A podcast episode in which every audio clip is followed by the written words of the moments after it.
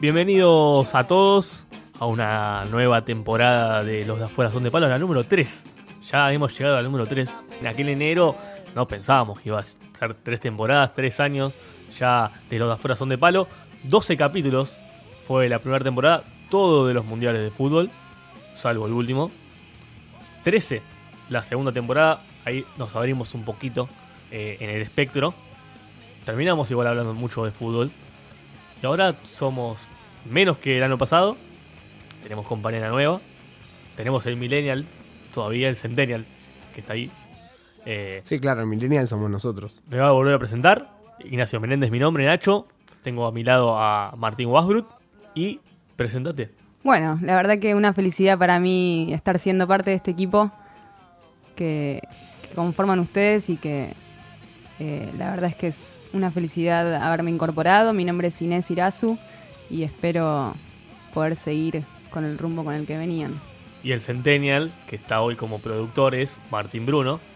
Siempre tenemos a los Martínez como, como Wines. Esta vez lo tenemos como productor porque se vino, se fue, se pegó un viajecito.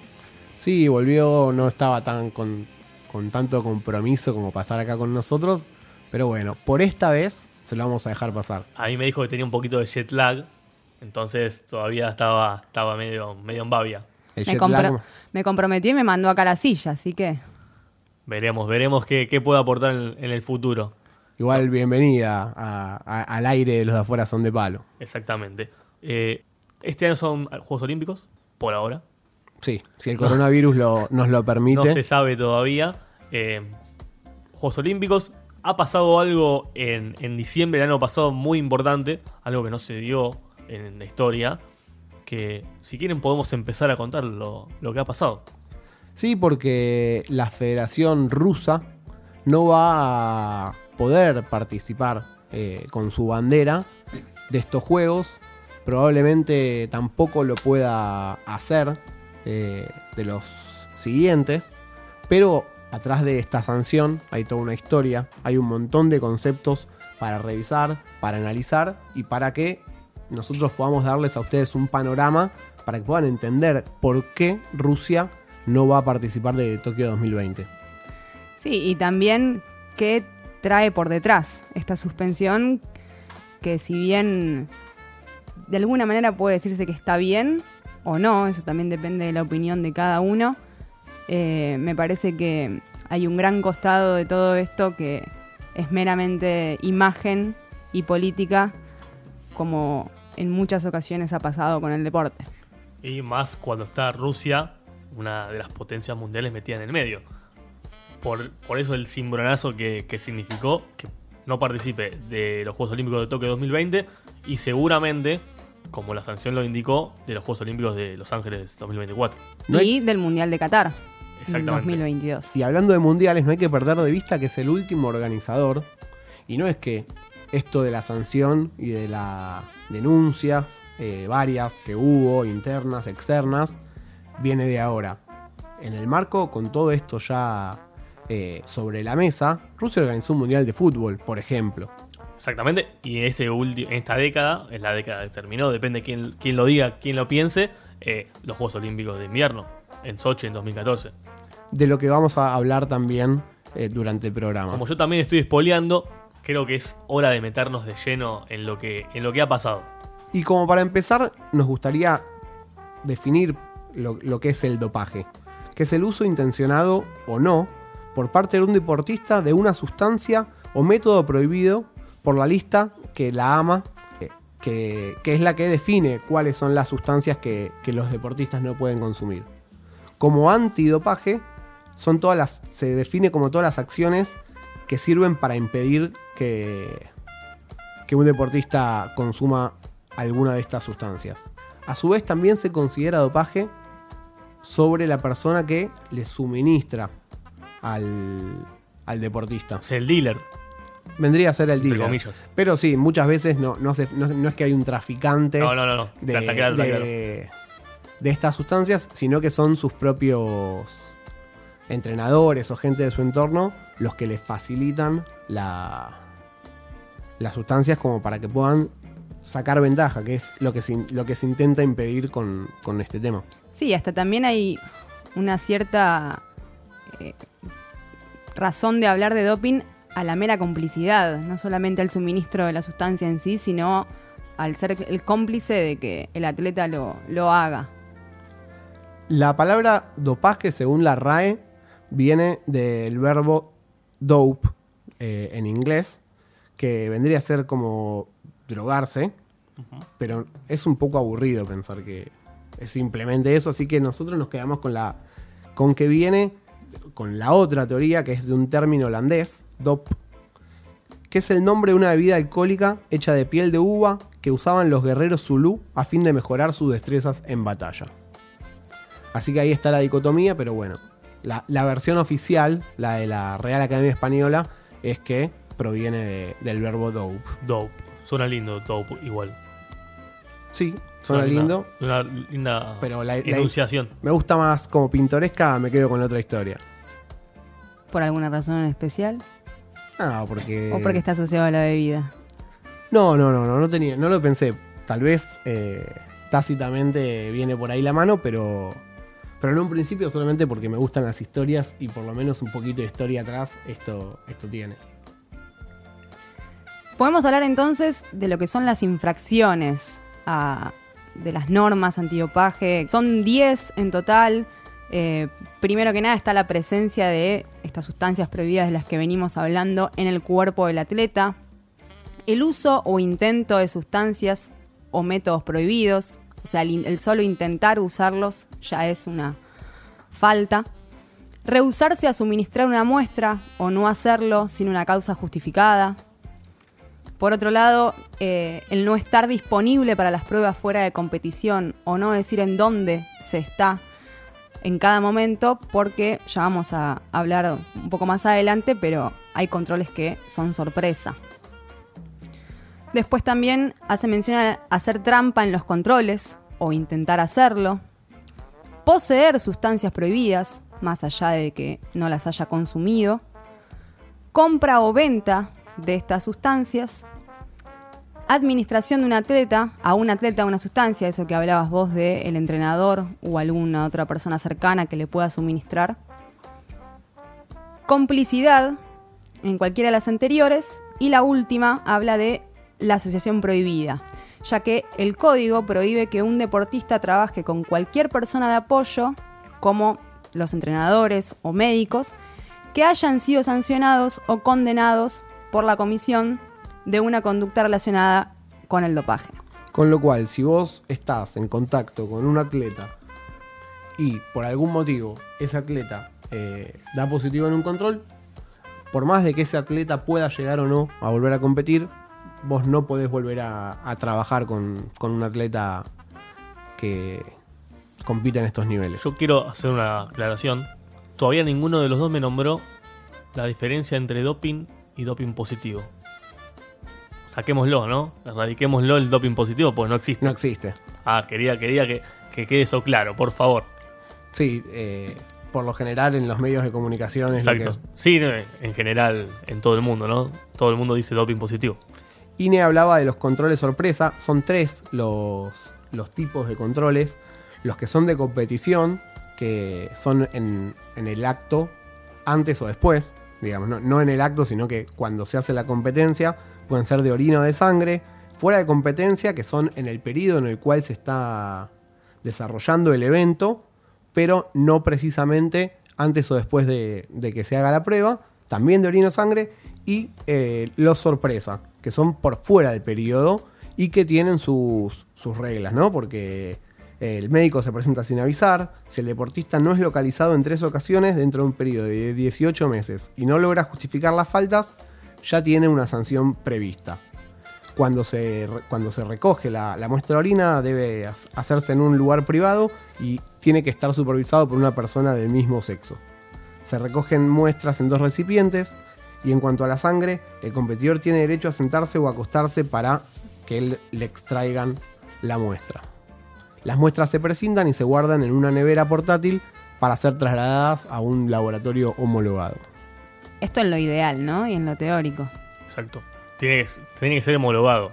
Sí, Hay no, no es que cualquier eso. laboratorio puede, puede analizar una muestra de estas. Y, pero ¿desde cuándo que viene el doping, el no doping, el antidopaje? La realidad es que Ya me nombraste los guerreros Zulu, sí, que los voy a buscar ahora cuando terminemos porque quiero, quiero imaginarme un guerrero Zulu tomando la bebida esta holandesa DOP. desde que existe la competencia, que hay formas de, de sacar ventaja deportiva, de estimular el cuerpo, hay desde cronistas de la Grecia clásica, ya, ya dicen que fondistas, saltadores, luchadores, que participaban en los antiguos Juegos Olímpicos, recurrían a ingestiones de extractos de plantas, extirpaciones de vaso y otros medios para mejorar su rendimiento.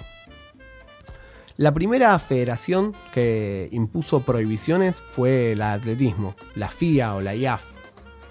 Y si bien estos controles existían, no, no se llegaba a tener realmente un, un monitoreo sobre el comportamiento de los, de los atletas, pero por lo menos ya existía la intención. En 1966 hay dos federaciones que imponen controles en los mundiales, que son el ciclismo y el fútbol. En ese mundial, en el, del que ya tuvimos un capítulo que se jugó en Inglaterra, que Ratín fue expulsado y, que todos conocemos esa anécdota, había eh, controles antidoping, por supuesto eh, que no, ninguno dio positivo. En 1960, en Roma, en los Juegos, un ciclista danés falleció en plena competencia. Esto tuvo implicancias e hizo que el COI eh, empiece a, a pensar Sí, en se preocupe mucho más. Y recién en Grenoble, en 1968, en Francia, para los Juegos Olímpicos de Invierno, y en México, donde se disputaron los Juegos de Verano, por primera vez hubo controles eh, en los Juegos. Por supuesto que esos controles no tenían la rigurosidad que tienen hoy, eran solo a los ganadores y, y por supuesto que había muchísimos menos cantidad de resultados positivos que Igual hoy. hasta ahí era medio medio el control. Sí, en, en 1974 se introdujo un método más fiable y en el 76 el COI agregó los esteroides anabólicos a la lista de sustancias prohibidas, que sería luego eh, el mayor foco de, de conflicto. Exacto. Recién en 1988 en Seúl ocurre el primer escándalo internacional. El primer escándalo que sacude al mundo del deporte con, con el tema de, de las sustancias prohibidas, porque el canadiense Ben Johnson se impone en los 100 metros con un tiempo de, sie- de 9 segundos 79 centésimas, rebajando el récord mundial que tenía su, su rival, Carl Lewis. Que es quien termina quedándose con, con la medalla eh, dorada por, por la suspensión de, de Johnson. Ustedes saben quién fue Ben Johnson aparte de- del escándalo, porque es conocido también Ben Johnson. ¿Por qué? Fue entrenador de Maradona. En la última etapa del Diego antes de del retiro en 1997. Sí, eh, las casualidades no, existen. no No, no, no, ¿para qué? Sin jugar. Sin Yo jugar. le estoy contando algo. Estamos hablando de dos monstruos. Exacto. Y el mundo, digamos, se escandaliza por primera vez por, por un control que, que da positivo. En el 2002, bajo la dirección del nuevo presidente Jacques Rowe, se endurece la, la lucha contra el dopaje y son siete casos positivos los que se registran en los Juegos de Invierno en Salt Lake City, que era más o menos una cifra cercana a los, a los que se habían registrado en los 80 años anteriores de, de juegos, de estos juegos, ¿no? Para el 2004 es la primera vez que unos juegos ya se rigen por el Código Mundial Antidopaje, del que vamos a hablar en un ratito, pero es la primera vez que la planificación que tantos años había llevado hacer para, para este tipo de cosas se había puesto en práctica y se registraron 26 casos positivos, lo cual es un récord hasta el momento. Y el otro hito, el último del que vamos a hablar, son los eh, controles retroactivos. Porque ya en los últimos juegos se hicieron pruebas sobre muestras de juegos anteriores. Eso fue previo a los juegos. Sí, previo, a- al inicio de cada juego. sí. Y, eh, por ejemplo, en 2016, como para dar un, un dato, digamos, ejemplar, porque hubo otros eh, controles retroactivos, los análisis dejaron víctimas múltiples, 31 de Pekín de 2008 y 23 de Londres de 2012, que incluso motivaron la quita de medallas. Exacto. Me nombraste mucho la AMA, la WADA. Sí, que vendría a ser lo mismo, ¿no? Digamos. ¿Qué es la WADA, la AMA? Esto surge como respuesta, digamos, de Ben Johnson para, Para acá. para acá. Ujú. Eh, el mundo comienza a, a necesitar, el mundo comienza a, a precisar de, de una reglamentación y se, en 1999 en Lausana, en Suiza, se desarrolla la primera conferencia mundial sobre dopaje. A partir de ahí eh, se crea una agencia independiente para los Juegos Olímpicos de Sydney 2000, digamos una, alguien que iba a tratar el tema, pero como decíamos recién, lo, lo que se dice que el, reglamento y, y la intervención de la, de la AMA por primera vez se va a desarrollar en Atenas 2004. Se creó como base según la iniciativa del COI con el apoyo y la participación de organizaciones intergubernamentales, autoridades públicas y otros organismos públicos y privados que trabajan en la lucha contra el dopaje. La sede central está en Montreal y la sede latinoamericana es en Montevideo. Se financia 50% desde el COI y el otro 50% lo aportan gobiernos que a su vez son de donde salen algunos de los dirigentes que, que la componen. Exacto, muy bien. La última conferencia eh, mundial sobre el dopaje se hizo en Katowice, en Polonia, en noviembre de 2019. Mucho más breve eh, y, y con muchísima menos Experiencia. influencia. eh, Experiencia. es el caso de Argentina, que surge la CNAD en 1997 eh, con la sanción de la ley 24.819 y es, es la Comisión Nacional de Antidoping, está dentro de la órbita de la Secretaría de Deportes de la Nación, tiene su labor- laboratorio en el CENAR y está financiado por el Gobierno Nacional. Puede hacer cualquier tipo de control. Sí, tiene la posibilidad eh, de hacer todo. Sin embargo, hay casos como por ejemplo los controles a caballos o a otros animales que los tiene tercerizados. Ok, listo, quedamos así. Esa es la situación bastante más escueta de, de la Argentina en cuanto al doping y los controles eh, con respecto al mundo. Yo me adelanté un poquito y había nombrado eh, Rusia, la Unión Soviética, pero bueno, no es, no en sí la Unión Soviética, pero sí la parte comunista del mundo tuvo algo parecido a, a esto que ha pasado con Rusia.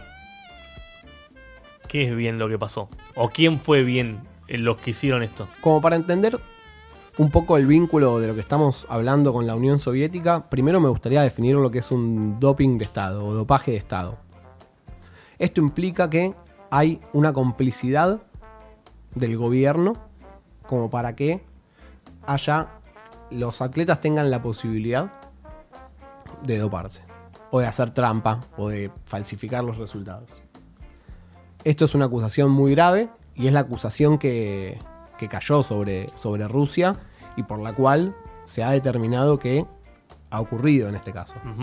El antecedente es justamente de Alemania Democrática, que era la parte de Alemania que estaba controlada por la Unión Soviética, La parte oriental. exactamente, y que eh, tras varios Juegos Olímpicos en los cuales compitió unificado con Alemania Federal, empezó a, manejar, digamos, el rendimiento de, de sus atletas a través de la contaminación de algunos eh, suplementos que le daban a los atletas desde jóvenes con, con esteroides, con muchas hormonas masculinas y que generaron muchísimas, eh, muchísimos perjuicios en la salud de los atletas. Se prevé que entre 10.000 y 100.000 atletas utilizaron esteroides sin su conocimiento. Esto es importante y va a diferir de lo que es en el caso en el que estamos hablando. No había, con- no había conocimiento. Manfred Ewald, que era el director deportivo, eh, Era una especie de experimento. sí, Estaban experimentando. no, era un experimento, pero había una fábrica de un... Se llamaba Oral Turinabol. Y la realidad es que era una fabricación industrial de, de Sí, un no, producto muy dañino. Lo que digo era experimentar con, el- con la- con los chicos, con los atletas. Sí, y las palabras de Ewald al respecto fueron, son todavía muy jóvenes y no tienen por qué saberlo todo. De esa forma, sin saberlo, estaban eh, violando Sí, sí, obvio. las, el, el reglamento, les hacían controles antes de viajar a los torneos. Si daban positivo, los, no los sancionaban, sino que los dejaban en el país. Les decían a sus médicos que den, que den explicaciones falsas acerca de que el problema era de su salud. Y así es como se evitaban eh, caer, digamos, que los controles sean positivos. O sea, nunca les dio positivo. No. El- o sea, o no en la forma, en la medida en la cual lo hacían. Ok. El rendimiento de Alemania democrática en los medalleros fue increíble, sobre todo considerando la cantidad de, de habitantes que tenía. Fue tercero en, en tres juegos. En el 76, en el 80 y en el 88. No habiendo participado en el 84 de, De Los Ángeles. de Los Ángeles por el boicot. Por el contra boicot en realidad. Exacto.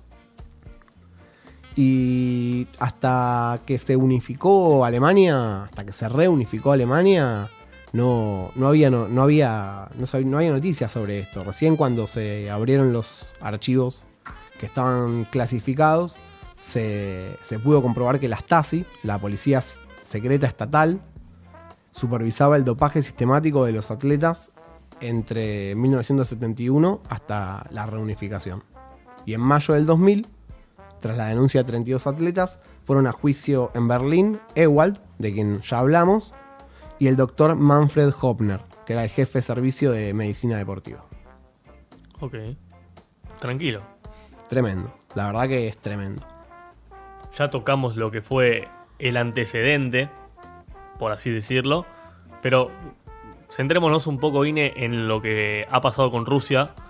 Porque el 9 de diciembre del 2019 se sancionó y se dice que Rusia no va a poder competir en los Juegos Olímpicos, ahora en Tokio, en el 2024, en el Mundial de Fútbol. Bueno, convengamos que si bien la sanción fue recién el año pasado eh, y toda la, toda la revolución del doping en Rusia viene en los últimos años, si se quiere, no es algo nuevo la utilización de sustancias que mejoran el rendimiento físico ni en Rusia y como ya dijimos previamente en ningún- ninguna parte del mundo. En los Juegos Olímpicos de Moscú en 1980 eh, hubo grandes sospechas, hubo declaraciones bastante polémicas y hasta hubo un estudio australiano que aseguraba que esos juegos podrían haber tranquilamente sido llamados los Juegos de los Químicos. O sea que ya se hablaba fuertemente de- del uso de sustancias. Pero si nos vamos un poco más cerca en la historia, eh, en octubre de 2009, el secretario general de la IAF, la Federación de Atletismo que mencionabas previamente, el señor Pierre Weiss, le escribió al presidente de la Federación Panrusa de Atletismo, Valentín Bala- Balagnichov, que las muestras de sangre de los atletas rusos mostraban valores mucho más elevados que los de otros, o sea, de otras nacionalidades. Luego, en 2010, eh, Vitaly Stepanov, que era un empleado de Rusada, Rusada es la agencia antidopaje de Rusia, este empleado empezó a enviar información a la AMA. Empezó a hacer envío de emails. eh, dijo que envió como más de 50 mails en su momento. Porque eh, empezó a ver que la agencia para la que él trabajaba permitía el dopaje sistémico en el atletismo. Paradójicamente, conoció a una chica con la cual empezó a salir, Julia Rusanova, ese es su apellido original. Ellos dos se terminaron casando, por lo que Julia hoy es Julia Stepanova. Pero lo gracioso es que cuando se empezaron a conocer y tenían sus primeras citas, ella le empezó a contar que era parte de este programa de dopaje del Estado. Confianza le tuvo. Sí, a- ¿nunca te pasó a vos de estar saliendo con alguien y que, que te cuente, no, yo a mí me financia o yo le tengo que pagar a, a mi país para que ellos me suministren a mí las drogas y los... No, no, por suerte no, porque no sé qué- cómo hubiese ¿A reaccionado. vos nunca te pasó? ¿Sabes qué me parece que una vez... Sí, no, no, no. Están en cualquiera ustedes. La verdad que, ¿A vos que sí? no. No afirmo ni niego. Ah, está bien. Ah, bueno, se limita a no dar declaraciones.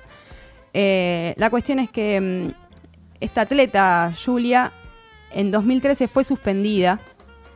Eh, tuvo una suspensión de tres años, ya que la IAF detectó anomalías en lo que es su pasaporte biológico. Todo atleta eh, cuenta con un pasaporte biológico en el cual se dejan establecidos todos los controles que se les hacen.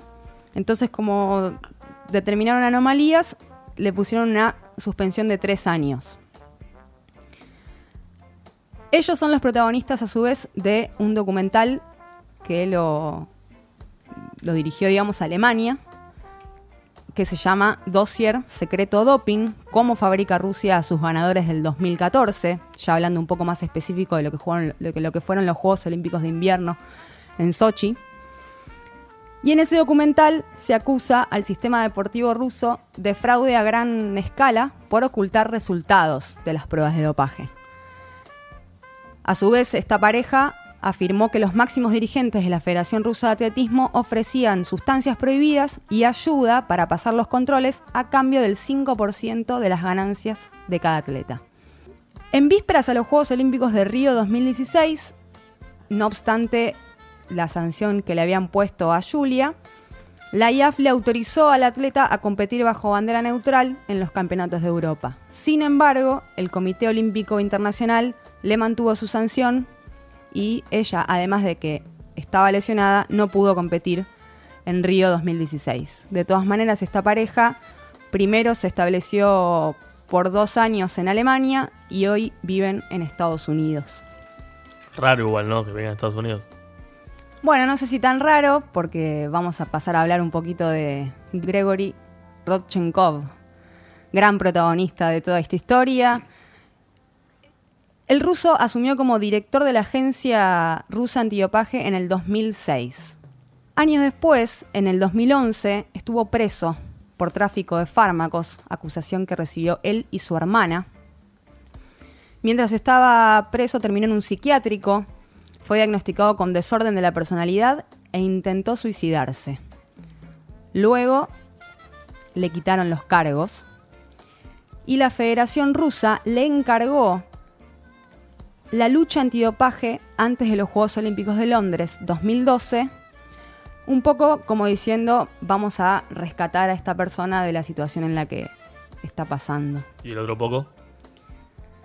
Y el otro poco porque Parece que hacía muy bien su trabajo. parece que era un tipo bastante O el que se necesitaba, entre comillas. Exactamente. Entonces, lo más, lo más gracioso también aún es que en el 2014, luego de los Juegos de Sochi, Vladimir Putin le entregó a Rodchenkov la Orden de la Amistad. Es una distinción que se le da a personas extranjeras, raro porque Rodchenkov no es extranjero, que se han dedicado a mejorar las relaciones de la Federación Rusa y su pueblo. Un visionario igual. Sin duda. Pero en ese momento se ve que las relaciones entre ellos estaban bastante bien.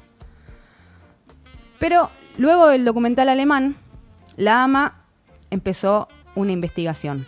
Al año siguiente, en el 2015, lo acusó a Rodchenkov de dirigir trama, de aceptar sobornos y suspendió a Rusada. Esto, sumado a que un ex alto cargo de esa entidad apareció muerto, hizo que Rodchenkov empiece, empiece a temer por su vida y se fuera a radicar a los Estados Unidos. Otra vez Estados Unidos. Siempre, siempre está. Entonces la AMA le recomendó a la IAF suspender a la Federación Rusa de Atletismo, la cual aceptó y lo suspendió de todos los mundiales de atletismo por tiempo indefinido. Pero vamos a ver después, no se, no se pudo mantener mucho tiempo con sus decisiones. Una vez que se fue Rodchenkov de su país, hizo una denuncia en 60 Minutes y en The New York Times sobre los Juegos Olímpicos de Invierno de 2014. Acusó al Estado ruso, al Ministerio de Deportes y al Servicio Federal de Seguridad de establecer un sistema para falsificar los controles antidopaje y encubrir eventuales casos positivos. Por esto y por conversaciones que mantuvo Rodchenkov con Stepanov, mira cómo confluye todo, la AMA le encargó a un abogado canadiense especializado en derecho deportivo, Richard McLaren, una investigación independiente. Como consecuencia de esto, en julio de 2016 fue publicado el informe McLaren. Que no es un informe de autos. No, no, no, para nada. Se hizo una, una investigación bastante Rápido igual. importante, rápida. Entonces, sí. entonces está bien McLaren ahí.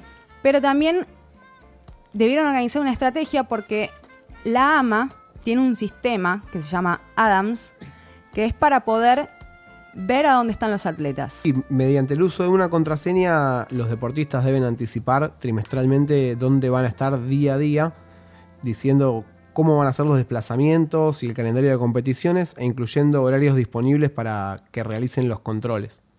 Esto debe estar aparte disponible para las federaciones nacionales e internacionales.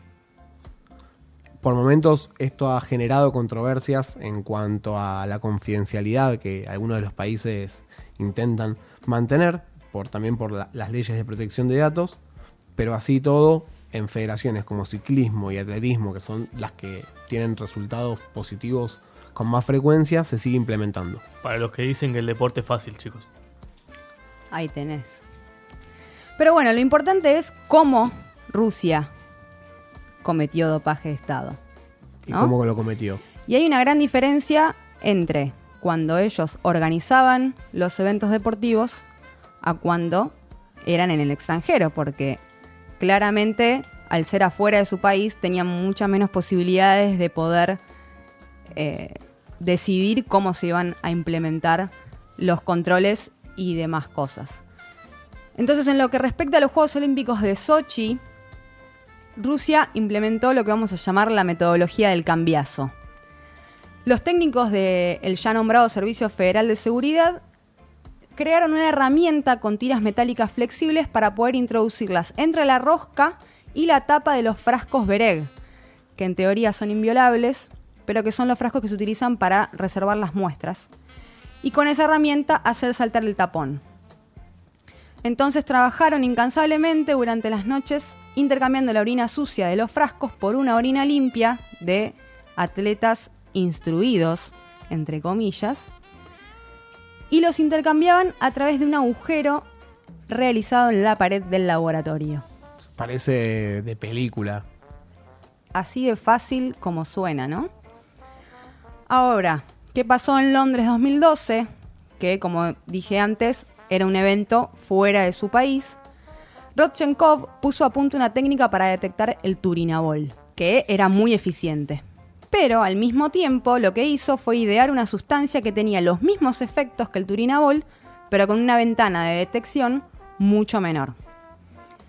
¿Qué pasó? Igualmente, tanto en Pekín 2008 como en Londres 2012 hubo decenas de positivos. ¿Por qué? Porque en los primeros los atletas no sabían eso que sucedería después y en los segundos hubo una cierta resistencia por parte de los deportistas y no quisieron pasarse al consumo de la nueva sustancia, actitud que fue o que no contentó, mejor dicho, mucho al presidente Putin. A todo esto, durante todo este tiempo que venimos hablando desde el 2012, el viceministro de Deportes ruso fue advertido inco- incontables veces de cada positivo que fue habiendo y él decidía qué atletas eran los que iban a ser beneficiados y se los denominaba salvados y quiénes iban a seguir los controles a rajatabla. Lo que sucedió después es que eh, hubo gran polémica porque Putin descalificó a este informe, dijo que todo era una politización del deporte, que lo ideal sería que los deportistas no se doparan, pero Sí, el que- que problema no era era un problema ruso, sino que era un problema de Mundial. cada federación. Exactamente, y que esto era particularmente un problema político contra el país y no algo literalmente relativo al deporte. Que no suena descabellado tampoco. Apuntemos bien la sanción que, le fue aplicada a Rusia. Ya dijimos que no puede competir en los Juegos Olímpicos de Tokio, en el Mundial de Qatar de fútbol, que no puede competir en los Juegos Olímpicos de Los Ángeles 24. En lo que respecta al atletismo, hace años que es como la organización que se viene manteniendo más fuertemente en la sanción a Rusia. De los mundiales y a las competencias Rusia no puede participar. Juegos Olímpicos, como dijiste, de verano del- de este año y del 2024, Juegos Olímpicos de invierno de 2022 y la Copa Mundial de Qatar en ese mismo año. Esa es la sanción, además de que Rusia no puede tampoco organizar ni eh, proponer candidaturas para ningún evento deportivo internacional. A su vez, lo último muy importante que sucedió eh, fue que en agosto de 2017 se estrenó el documental Ícaro, que cualquiera puede ver en la plataforma Netflix. Tiene como protagonista a un ciclista amateur y director que se llama Brian Fogel, eh, el cual expuso su cuerpo para realizarse doping y ver cómo podía llegar a pasar los distintos controles, asesorado por Rodchenkov. Ok. Y es quien termina teniendo que ver en la salida de Rusia de Rodchenkov y quien tenía mucho dinero y muchos contactos y mucha influencia como para brindarle a él la posibilidad de llegar a ser un testigo protegido del gobierno de Estados Unidos. Ahí está la explicación también de cómo Rodchenkov termina donde termina y tiene la posibilidad de hacer su descarga. Y vamos a aclarar, hoy Rodchenkov nadie sabe dónde está, dónde vive, y es parte del programa protegido de testigos de los Estados Unidos. Gran protagonista de esta historia, el país norteamericano, ya que en diciembre de 2018 elevó un proyecto de ley llamado Ley Rodchenkov, Rarísimo. el cual dispone que este señor y otros informantes deben ser protegidos como testigos valiosos. Contempla hasta 10 años de cárcel y multa de 100 mil dólares al atleta que se dope en cualquier lugar y de la nacionalidad que sea, siempre que afecte a un atleta estadounidense. Y a su vez eh, prohíbe usar esquemas comerciales para influir sobre las competiciones deportivas a través de sustancias o métodos prohibidos. Básicamente, según este proyecto, la justicia penal estadounidense podrá organizar comisiones rogatorias y peticiones de extradición para hacer cumplir la ley, pese a que en muy pocos países el dopaje se considera delito y en menos aún se persigue penalmente a un deportista tan solo por doparse. Algo parecido a lo que pasó en su momento con los dirigentes del FIFA Gate, ¿no? Sí. que si bien en- es decir, son dirigentes de todo el mundo, el lugar en donde tienen la posibilidad de ser juzgados es en Estados Unidos. Exacto. Esto fue muy polémico. Eh, incluso Mark Seigler, un periodista estadounidense, escribió eh, una nota acerca de esto y dentro de, de esa nota lo que expresó fue que el país con más doping no es ni China ni Rusia, que podría merecer ser expulsada de los Juegos, pero no porque lo diga justamente Estados Unidos, donde tenemos innumerables gurúes clandestinos y atletas con mucho dinero. No es doping patrocinado por el Estado, pero se parece cada vez más a doping habilitado por el Estado. Lo paradójico también es que el periodista escribió esto antes de que estallara el último gran escándalo de doping del Nike Oregon Project. Y ahí se mete esta gran empresa estadounidense que todos conocemos. Y en ¿Y donde también se da la controversia de que, bueno, el gran problema con Nike es que auspicia a atletas que tuvieron, eh, que tuvieron un doping eh, que, los resultados dieron positivo. Claro. Y justamente la gran controversia es que se dispuso que los atletas rusos que tuvieron también eh, esta, este resultado no pueden competir más, pero si son estadounidenses, por ejemplo, sí. Tenemos bueno. una diferencia grande. Por eso siempre. Bueno, es una gran controversia. Bueno, algo no especialmente con los Juegos Olímpicos en sí, por haber dado positivo eh, en, en algún juego, pero sí que le retiraron la medalla por todos sus escándalos que tuvo, fue Lance Armstrong, siete veces campeón del Tour de France, en los siete totalmente dopado. Había ganado la medalla de bronce en Sydney 2000, se la tuvieron que. la tuvo que devolver. Algo más de la Rodchenkov y Estados Unidos para comentar. Lo que te puedo aportar es que desde Rusia lo que, lo que expresó el Ministerio de Exteriores fue denunciar que la ley tiene por objetivo convertir el deporte en un nuevo ámbito de confrontación con Rusia. Volvemos a lo que es la politización del deporte. Y dijo, quisiéramos esperar que los legisladores estadounidenses piensen en la inadmisibilidad de mezclar el deporte con la política. Esto sería destructivo para el deporte internacional. Para hablar de, de esto, de la ley Rodchenkov y todo lo que ha pasado con Rusia, Sí, una Eh. ley que todavía no está en vigencia. exactamente, está en el Senado, tiene que aprobarla. Es un poco diferente al sistema argentino. Ha sido aprobado por la Cámara de Representantes, que vendría a ser la Cámara de Diputados, y actualmente está en el Senado, pero lo que hace el Senado estadounidense es derivar los proyectos de ley a los comités que por alguna razón estén relacionados con alguna parte del proyecto de ley. Hoy por hoy está siendo tratado por uno de esos comités, tiene que esperar a ser tratado por todos los que estén incluidos. Cuando eso finalice, la trata el Senado y de ser aprobada, tiene que ser firmada por el presidente Donald Trump. Por eso todo eso mismo que acaba de decir Ine, que no lo podía decir yo mucho mejor. eh, recomendamos que vean Ícaro en Netflix. Netflix, paganos un poquito. Ya te tomaremos un par de veces. Eh, vamos a hablar con un experto en la materia, un abogado, eh, Ricardo Freganavia, profesional de Derecho con especialización en Derecho Deportivo, asesor legal de federaciones, clubes, agentes y deportistas. No voy a leer todo tu LinkedIn porque eh, es algo burocrático. Ricardo, ¿cómo te va? ¿Qué tal? ¿Cómo estás? Bien, bien, bien. bien. Bueno, Me alegra. estábamos hablando del tema de el doping en Rusia con la sanción que tuvo la Federación Rusa, que no va a poder competir en los Juegos Olímpicos ni de Tokio, ni de Los Ángeles en 2024, ni tampoco en el Mundial de Qatar de fútbol. Eh, también el tema de la, ley, eh, de la ley Rodchenkov. Eh, ¿Cómo fue el proceso para, para sancionar a la Rusia? Este es un proceso muy largo que viene viviendo el tema del dopaje en Rusia, ¿no? Con, este, para- aparentemente había todo un sistema, eh, esto es lo que parece haber probado la Agencia Mundial Antidopaje. Esto ahora, antes tuvo sanciones de otras federaciones y del TAS.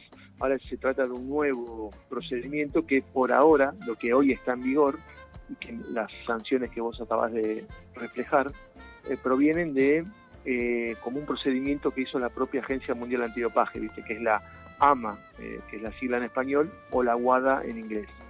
Ellos, mm, digamos, tienen ahí, había una persona que hizo una serie de denuncias, y al parecer el esquema era que eh, se tomaban muestras eh, de orina para hacer las pruebas de dopaje y luego las cambiaban por otras sanas y por lo tanto eh, dejaban sin sanción a deportistas rusos. Cuando aparentemente toda esa trama eh, se sale a luz, eh, bueno, nada, terminan este procedimiento y lo terminan sancionando.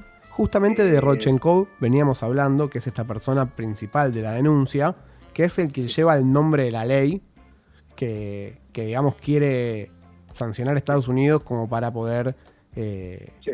a- apropiarse de la posibilidad de, de Sí. juzgar a los atletas. ¿Vos crees Sí, que esta ley va a terminar saliendo? Mira, el tema es así. eh, eh, toda la organización deportiva internacional, digamos, es toda una construcción con federaciones nacionales, internacionales. Bueno, y en ese contexto, eh, todas las federaciones internacionales, la gran mayoría, aceptan a la WADA como eh, el organismo internacional que está eh, creado bajo el amparo de Naciones Unidas, más puntualmente de la UNESCO, y está sostenida económicamente parte por federaciones, parte por los estados. Entonces digo, las federaciones internacionales toman el Código Mundial Antidopaje del AMA como el, eh, cuerpo jurídico obligatorio para todo el mundo. Todo esto menos en Estados Unidos. En Estados Unidos no les queda otra que aceptar el tema del Código Mundial Antidopaje, igual que en el, resto de los países, cuando compite internacionalmente. Pero no acepta este código cuando es interno, las competencias dentro de Estados Unidos. Fíjate vos que, por ejemplo, en el básquet, el tema de dopaje en la NBA, eso no lo resuelve como en cualquier eh, federación de cualquier lugar del mundo, en este caso de la Federación Norteamericana de Básquet, y que cualquier cosa podría apelarse ante el TAS, sino que lo resuelve el propio comisionado de la, NBA en base a lo que dice el convenio colectivo de los jugadores de básquet en Estados Unidos. O sea, una norma, eh, digamos, eh, acordada como el convenio colectivo entre patronos, o sea, los clubes de la- las franquicias de la NBA y los jugadores, hace de paraguas legal respecto del dopaje dentro de Estados Unidos. Cuestión que es absolutamente insostenible para cualquier otro país. ¿A qué voy con esto? Que Estados Unidos tiene, o digamos, el resto permite que Estados Unidos tenga internamente una normativa distinta que el resto. Pero se, lo, mundo, sí, ¿se lo acepta solamente porque es Estados Unidos? Obvio, obvio, obviamente por su poder, y se ve que ninguno quiere eh, quedar mal con Estados Unidos en forma clara. Y yo, me llama la atención a veces lo de Rusia, ¿no? La poca presión que hace ante estas circunstancias, quizá porque Rusia también tenga sus propios trapos sucios, ¿no? Como bueno, al final parece que fue.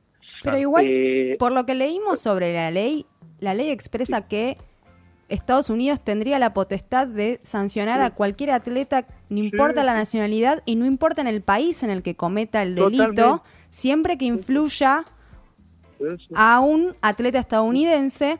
Ahora yo te pregunto, si esta ley el día de mañana termina siendo aprobada, eh, Estados Unidos puede, va, o sea, tiene la potestad de juzgar a quien quiera sin que nadie le diga nada y ejecutar el cobro de la multa? Sí, por eso te estaba haciendo esta introducción de que Estados Unidos tiene un régimen distinto en el tema de dopaje y en esto es una ley, obviamente que si digamos lo vemos a la luz del derecho, no pasa el examen de estudiantes de primer año de derecho. Es patético el concepto eh, que tienen de ley. O sea, uno puede un Estado puede promulgar una ley eh, que solamente tiene alcances dentro de su país. Esto es patético, eh, digamos, el, eh, contenido tanto ideológico como jurídico de, esa... COI es solo un proyecto de ley. en algún punto lo que la reflexión que hay es decir qué pobre es el nivel jurídico en Estados Unidos, porque esto ni siquiera como broma jurídica tendría sentido. ¿Cómo un Estado va a regular que puede sancionar a un ciudadano de otro país en otro país y que lo puede pedir la extradición por el solo hecho de, en algún punto, lesionar el interés de un atleta de su país. Vos fíjate, eh, suponete que es un torneo de atletismo que que da dopaje es un holandés. Primero, la Unión Europea, ¿usted pensás que va a darle una extradición, va a permitir una sanción de un tribunal norteamericano? Por supuesto que no lo va a permitir. Eh, y, el atleta norteamericano sale octavo, octavo en esa competencia. Claro, como en algún punto lesionó eh, al atleta norteamericano porque hubiera salido séptimo, si no, si no hubiera estado holandés dopado, lo puede sancionar. O sea, no tiene ni pies ni cabeza. Yo supongo que serán un poquito serios los norteamericanos y no terminarán promulgando esa ley. Y se está, solo, sí. está aprobada solo en diputados, falta el Senado. Claro. imagino que no tendrá una a ver, no me cabe la menor duda que si después pasa y lo tiene que refrendar Trump como corresponde, pareciera como que Trump no creo que se ponga con demasiadas disquisiciones a ver si este, está ajustado a derecho o no, seguramente firmará. El tema que esperemos que el Senado no lo haga. Igual, no sé hasta qué punto va a ser operativo. Eh, el problema es cuando ese deportista quiera competir en Estados Unidos, ahí le va a caer esa sanción que hubiera dispuesto algún tribunal norteamericano. ¿no? Y de aprobarse esta ley y se sanciona algún deportista, ¿crees que pueda apelar eso? Sí, sí, claro, el tema es a dónde apelar, porque justamente Estados Unidos tiene un sistema distinto en casi todos los temas. No acepta los tribunales internacionales de derechos humanos, no acepta la Organización Internacional, por otro lado, del deporte. Eh, está fuera de prácticamente todo y el resto se lo permite. Entonces uno dice, ¿a dónde apela? Sí, habrá posiblemente la posibilidad dentro de Estados Unidos, si es que, porque esto es el único que puede, eh, digamos, impulsar un procedimiento de esta ridícula ley, pues un tribunal norteamericano. Entonces, ahí están, están las instancias de apelación y supongo que alguno planteará la inconstitucionalidad de, esa norma. ¿no? Está Pero bueno, eh, este, dentro de Estados Unidos no hay un tribunal externo, pero cuando, a ver, una cosa es que eh, sea una decisión del tribunal norteamericano que aplique dentro de Norteamérica. Ahora, cuando quiera aplicar, eh, como muy bien ella decía antes, extienda su brazo hacia otro país la decisión norteamericana, ese otro país obviamente su, su justicia local no va a permitir ni la extradición ni que se haga ejecutable una decisión de un tribunal norteamericano en base a una ley de este tipo. ¿no? Exacto. Razonablemente debería ser así. Y ya que nombraste para cerrar em, a la NBA, eh, una de las máximas figuras que hay en este momento es Kevin Durant. Y hace unos días dijo que él piensa que la marihuana debería ser legal eh, allá en Estados Unidos y en el deporte en general. Em, porque sus compañeros toman vino todas las noches eh, para relajarse. ¿Por qué no hacerlo con la marihuana? Que se dice que tiene. no, no, no es, no implica una ventaja deportiva. por Claro. fumar marihuana. Sí, sí. ¿Crees que en algún Mira, día. es- Sí, perdón. Si en algún día No, perdón, en el mundo el COI o aquí en Argentina se, se va a probar eso, por lo menos para el deporte. Sí, mira, eh, to- como todos son eh, rachas de ideologías y, y de política, nada es fijo para siempre. Posiblemente más, se está hablando que la próxima reforma del Código Mundial Antidopaje eh, refleje esa disminución de sanción para temas de puntualmente la, la marihuana. Porque esto se movió con el tema de Pablo Guerrero en el Mundial, eh, que parecía absurda la sanción que lo querían dejar fuera del Mundial. Eh, y bueno, parece que esto tuvo un, cierto rebote en los temas, en los ámbitos federados, y parece que eh, van en la próxima reforma eso lo van a rebajar considerablemente.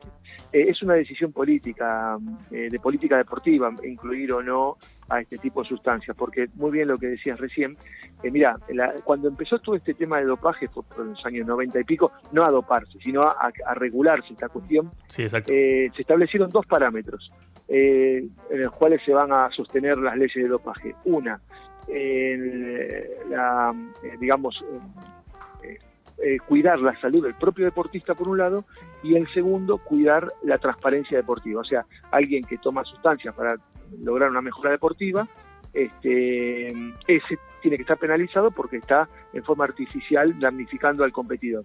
Y la otra, cuidar la salud del propio deportista. Esos son los dos objetivos. Entonces no queda claro que determinadas sustancias, sea esta, lo que sea la marihuana u otras tantas químicas, por ejemplo, qué sé yo, nastizol, no sé, algunas cosas que no cuesta entender que eh, estén infringiendo alguno de estos dos principios, ¿no? Eh, por eso, será cuestión de, de los dirigentes políticos deportivos que, digamos, están ahí gobernando la guada que hagan o no esa modificación. Sí. Seguro que va a haber eh, algún cambio, pero bueno, quitarlo como sanción ya no lo sé. Animarse o no, queda. A ver si se Perdón. animan, si, a ver si se animan Ah, a hacerlo o no. A ver si anima. Sí, sí, no, no lo saben. Pero que va, va a rebajar la sanción, parece que seguro en la próxima versión del Código Mundial. Bueno. Bueno, Ricardo, te agradecemos la, la comunicación, un placer. Nos dejaste muy claros los conceptos, así que te Sí. agradecemos. Muy bien, muchas gracias a ustedes. Hasta luego. Hasta luego. Hasta luego. Bueno, ahí pasaba Ricardo Freganavia. Eh, creo que no, no hay nada más para agregar de todo lo que. Lo rico que, que nos dijo. Y también de lo rico de toda la historia que contamos de cómo se llegó a, a este punto de la sanción histórica a, a Rusia. Sí, yo creo que, que más allá de, de lo literalmente teórico que como abogado sabe y, y tiene muchísimas más herramientas que nosotros, creo que lo que queda claro es lo envuelto en polémica que está todo el tema, politizado o no. Sí, y Eh, la, la culpabilidad de Rusia, pero también la arbitrariedad internacional con la que se maneja el tema. Y en este caso, Estados Unidos. No, Sí. y que convengamos que no sancionar a Rusia hubiera sido todavía muchísimo más polémico. Entonces, ¿hasta qué punto la sanción es porque tenía que ser o porque era necesaria para imagen de la ama? Bueno, creo que aquí hemos cerrado el primer capítulo de esta tercera temporada de Los de Afuera son de Palo. ¿Cómo te sentiste, Ine? La verdad, Tu un debut. placer. Muy contenta. Gracias para vos, gracias Marto. Mi tercer debut, la verdad que el más lindo. Nada, muy, con- muy contento de, de haber vuelto al ruedo.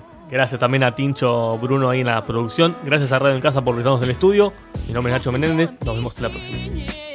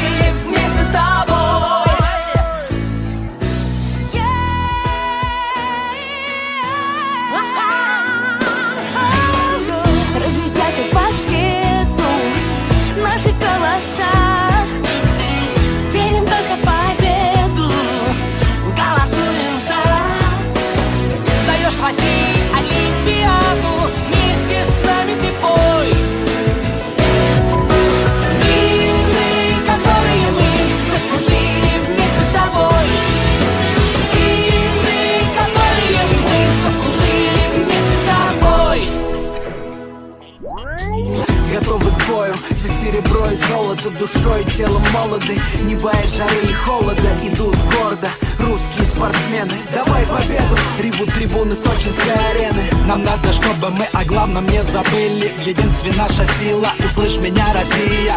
Довольно споров не прикрыться форс-мажором. Если каждый город от фауны до флоры Отбросит все дела и на погоду не глядя Хором миллионов скажет до Олимпиаде